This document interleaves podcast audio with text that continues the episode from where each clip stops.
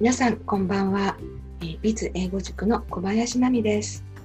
えー、今日は1月の21日今9時20分を過ぎたところです、えー、今年ですね端から始めました、えー、まあ、ビジネス英語を中心に英語を学習している方へのお役に立つような、えお話ができたらと思って、え始めています、えこのライブ配信ですけれどもえー、今日で12回目ですね。えー、まあ、ぜひまた今日も 10, 10分、15分だと思うんですけれども、えー、聞いていただけたら嬉しいです。えー、今日お話しするのはですね、えー、実はあの私が今日ちょっと読んだ英語の記事で、えー、面白いなと思ったのがありまして、えー、これを皆さんにお話ししたいなと思いました。タイトルがですね、外国語を習うとあなたをスマート、スマスマート、よりスマートっていうのをよりスマートに言っていうんですけど、ま、外国習うことが、えー、あなたをよりスマートにしますっていうそういう、えー、記事だったんですね。でスマートにする理由っていうのが5つあるっていうことなんで今日ちょっとその記事読むあのざっと見ながらなんですけれども、えー、まあ、どんなこうベネフィットがあるのかっていうことをお話しできたらなと思います。まあ、いつもはですね、あのがまあ、英語マスターしたかったら、あしろこうしろという結構うんちく語ってるんですけど、今日はま英語っていうことのみならずですね、外国語を学ぶっていうことは、えどうやら私たちの、えー、ま、健康とかあの人生にいいことがありそうだっていう話なので、え気楽に聞いていただきたいなと思います。でこの記事を書いているのは、まあ、アメリカ人の人なんですけれども、え、アメリカ人って、えー、よく言いますよねあの自分たち、まあ、英語できてほとんどの人と、まあ、世界中でコミュニケーションできるので外国語ができる人って少ないって言われてるんですよね。確かこの記事の中でも外国語は本格的にやってる人って1%ぐらいじゃないかとどっかに出てたかもしれないんですけども本当それぐらい、まあ、少ないっていうことのようなんです。ね、だからバイリンガルどころか、まあ、モノリンガルいや英語だけしかできないしもう、ね、自分たちどこ行ってもコミュニケーションできるわみたいなアメリカ人、まあ、多くてですねでこの記事を書いた人ももともとそういう考えで考えでっていうかあのやっぱりモチベーションがねそんなに上がらないで他の第二外国語を勉強するっていうモチベーションが上がらないままにえもちろん第二外国語の授業ってアメリカでも高校ぐらいからあるみたいなんですけれどもあんまりちゃんとやってませんでしたと。でところが、えー、ギリシャにですね仕事で、えー、転勤で、駐在することになったらやっぱりギリシャ語ですごいこう苦労してえー、まあ、10年ぐらい経ってもなかなかこう流暢ってには程遠いみたいなことを書いてますけれども、まあ、そう言いつつもですね外国語をやるっていうことは、まあ、いいことあるなといくつか気づきましたっていうことで結構科学的にも証明されてることのようなんですけどもそれを記事として紹介してるんですね。で後ほどあの、えーと、Facebook ページの方にこの記事のリンクも貼っておきますので、えー、ぜひこう、ね、読んで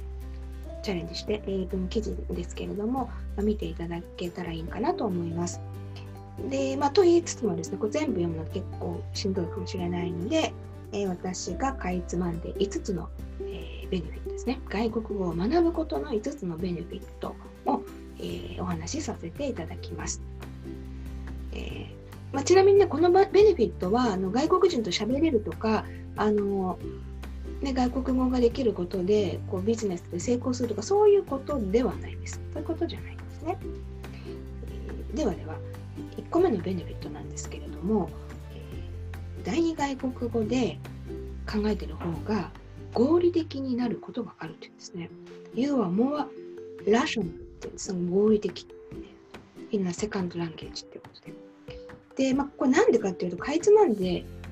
言うと、かなりかいつまんで言っちゃいますと、えー、外国語で考えると、あのあれもこれもってこう自分の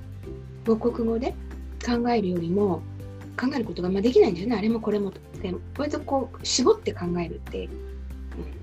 絞って考えるっていうことが逆にこう大事なことにフォーカスして考えるということでよりこう合理的な、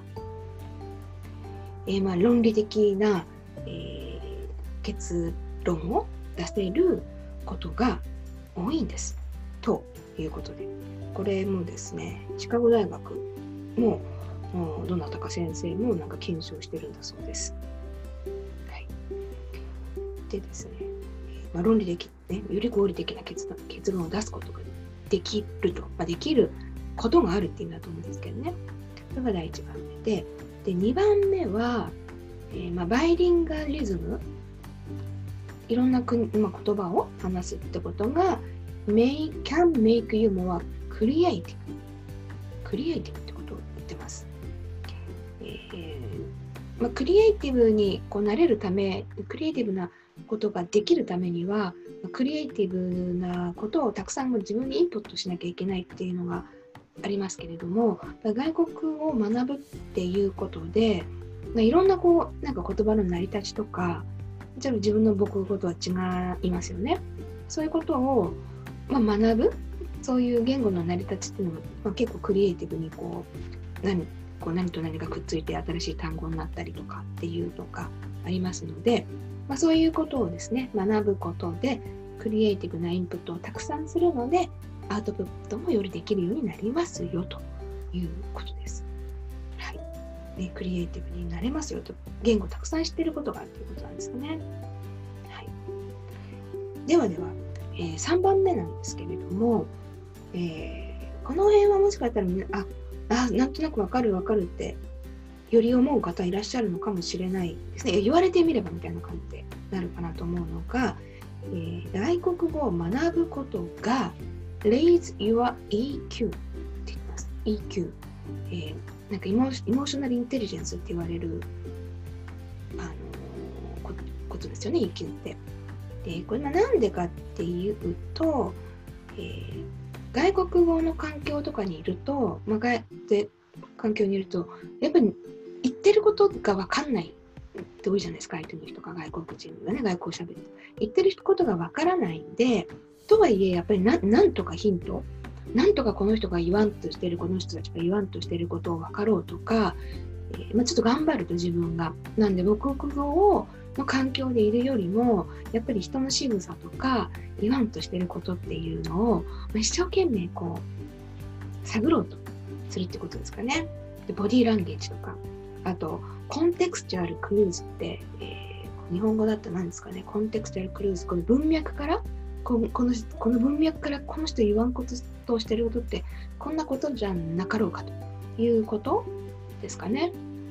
というあのそういうイモーションのところっていうのも一生懸命こう刺激するので EQ が高まりますよっていうのが3つ目のベネフィットなんだそうです。はい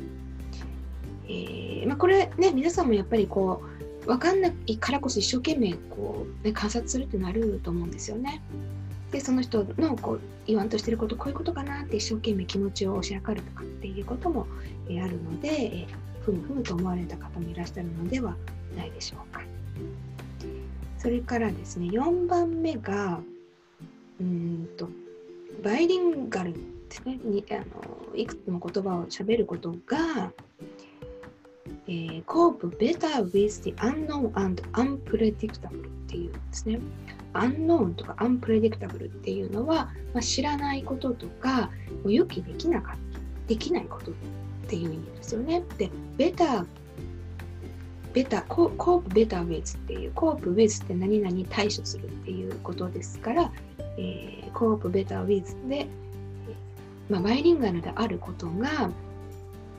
えー、予想し知らなかったこととか、予期しなかったことに対しての、対応をよりよくできるようになるという、ま、ことなんです。というのもですね、あのまあやっぱり外国語っていうとあ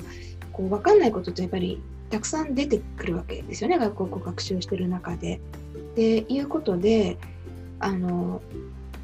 まあ、分かんないとかちょっと今分かんなかったなとかそう、まあ、分かんないけどこういうことかなとか。ちょっとかなりかいつまんであのお話ししちゃってるんですけれども。うん。もう分かんないっていうことにこう慣れてくるというかそれをうまくこう処理することができるっていうことだと思うんですね。やっぱり外国さっきのアメリカ人の話じゃないですけれどもどこ行っても自分の言語が分かるかっていうような人だったらあのこうあんまりアンプレディクタブルなことってないのかもしれないですよね。まあ、予期しないっていうことでこれはもうその言語という外国語っていうだけでその外国語を学ぶっていうことはつまりその知らない文化に飛び込むっていうことでもあるわけですのでまず知らないっていうことにその知らない文化の言語を習うことが知らないことに対してのこう忍耐忍耐力っていうんですか？こう耐久性っていうのかね、えー、対応力っていうかが、え増してくるっていう、うん、そういうことだということなんです。これも私も、まあ、ふむふむとあの読んでて思いました。で、まあ、本当にこれ外国はある程度できる人ってもしかしてそういうことを意識してないかもしれないんですけれどもあの外国語ね、まあ、英語を学ぶことで何が楽しいっていうのの一つがなんか自分の知らなかった世界が広がるっていうことだと思うんですよね。あのね、知らなかった文化っていうのに触れるとかもちろんそうですしやっぱり全くなんか知らない考えに知らない発想とかに触れるっていうことが大変だけどやっぱりどっかで楽しいっていうのが、まあ、あると思うんですよ。あらあのあらこういう考え方するのとか、えー、よく私思うのがあの、まあ、外国人の同僚とか上司とか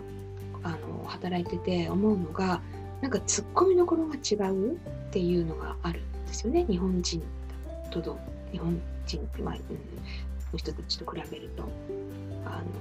私たちはそこそんなに大事じゃないよと思うところを突っ込んできて